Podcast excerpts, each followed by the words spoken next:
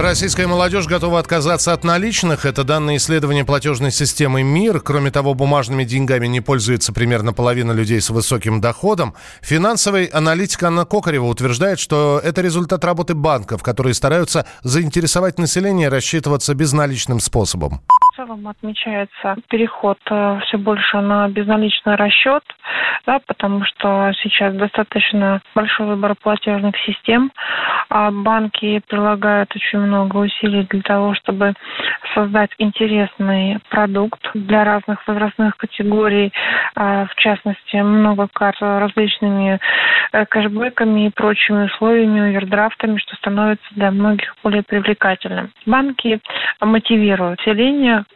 расплачиваться безналичным способом. Если говорить о молодежи, то здесь они, в принципе, да, тянутся ко всему новому инновационному, поэтому я думаю, что э, такое существенное количество молодых людей готовых отказаться от бумажных денежных средств, этим и объясняется. Кто такой руководитель среднего звена? Да, это руководитель, в принципе, который в курсе о текущих о тенденциях, который идет в ногу со временем, который понимает, чем он пользуется, какими банковскими услугами, какие ему нужны, какие не нужны. Это люди мобильные, у которых, в принципе, не так много времени. И поэтому для них расчеты банковской карты, да, безналично это достаточно удобно.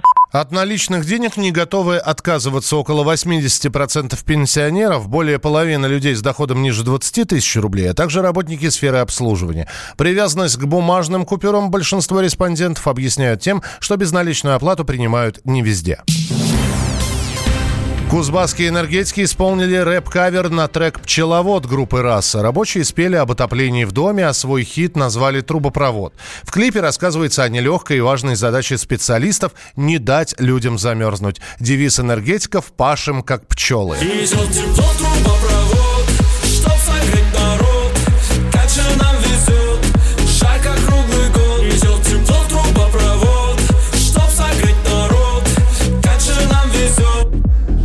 Осталось добавить, что это видео появилось в интернете к началу отопительного сезона.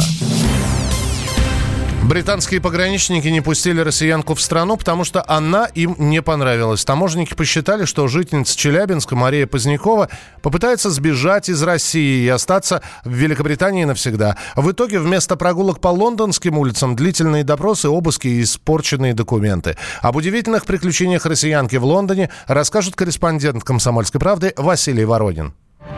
Челябинская поэтесса и художник Мария Позднякова давно мечтала побывать в Лондоне. В столицу Британии собиралась ехать за вдохновением. Когда деньги были накоплены, а документы сделаны, Позднякова отдала кровно заработанные 100 тысяч рублей и купила билет на круиз. Для Европы поэтесса получила шенгенскую визу. Но вот для Британии нужна отдельная, транзитная, которую ставят на границе. О том, что путешествие может завершиться в самом разгаре круиза, для Марии стало неожиданностью. У меня уже была попытка получить британскую визу, и тогда они мне отказали. Чтобы попасть в Лондон, мало заплатить за путевку, а оказывается, нужно подтверждать свои доходы. Просто имея низкий доход, например, там накопить деньги или взять кредит, этого недостаточно. Нужны какие-то доказательства, что человека что-то держит в России. С их точки зрения меня ничего не держит. Единственный шанс попасть в Лондон – это э, купить морской круиз и по транзитной визе на один день все-таки посмотреть этот город.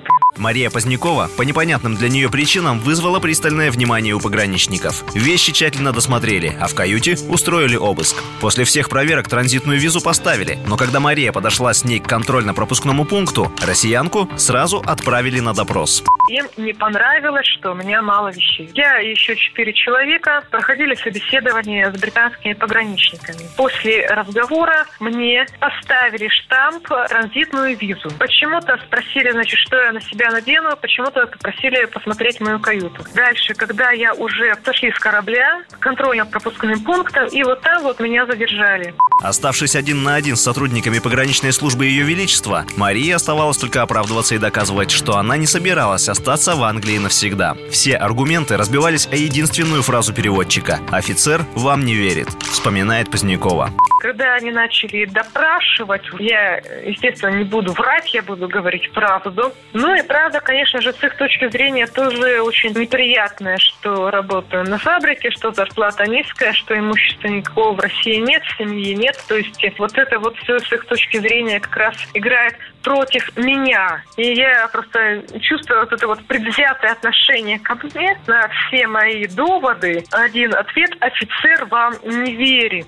Транзитную визу отменили, а челябинской поэтессе не дали спуститься на британскую землю, тем самым лишив ее путешествия смысла. Мария решила приостановить круиз и сойти с корабля во Франции. После путешествия Мария пыталась вернуть часть денег у туристической фирмы, но по закону это невозможно. Транзитную визу ведь ей все-таки поставили, а претензии пограничников – недостаточное основание для возврата средств. В консульстве челябинская туристка получила аналогичный ответ. Оказывается, у пограничника есть законные основания отказать во въезде человеку только потому, что он ему не понравился. За прояснением ситуации мы обратились к эксперту по туризму Михаилу Панову и продавали не Лондон, а круиз. И в случае, если, например, выход в Лондон был бы запрещен, либо в какой-то другой город, то это все на совести властей. Никак не может туроператор повлиять вообще на визовую политику, а тем более на поведение какого-то там визового офицера. Здесь ее претензии, даже если она пойдет в российский суд, разобьются в пух и прах.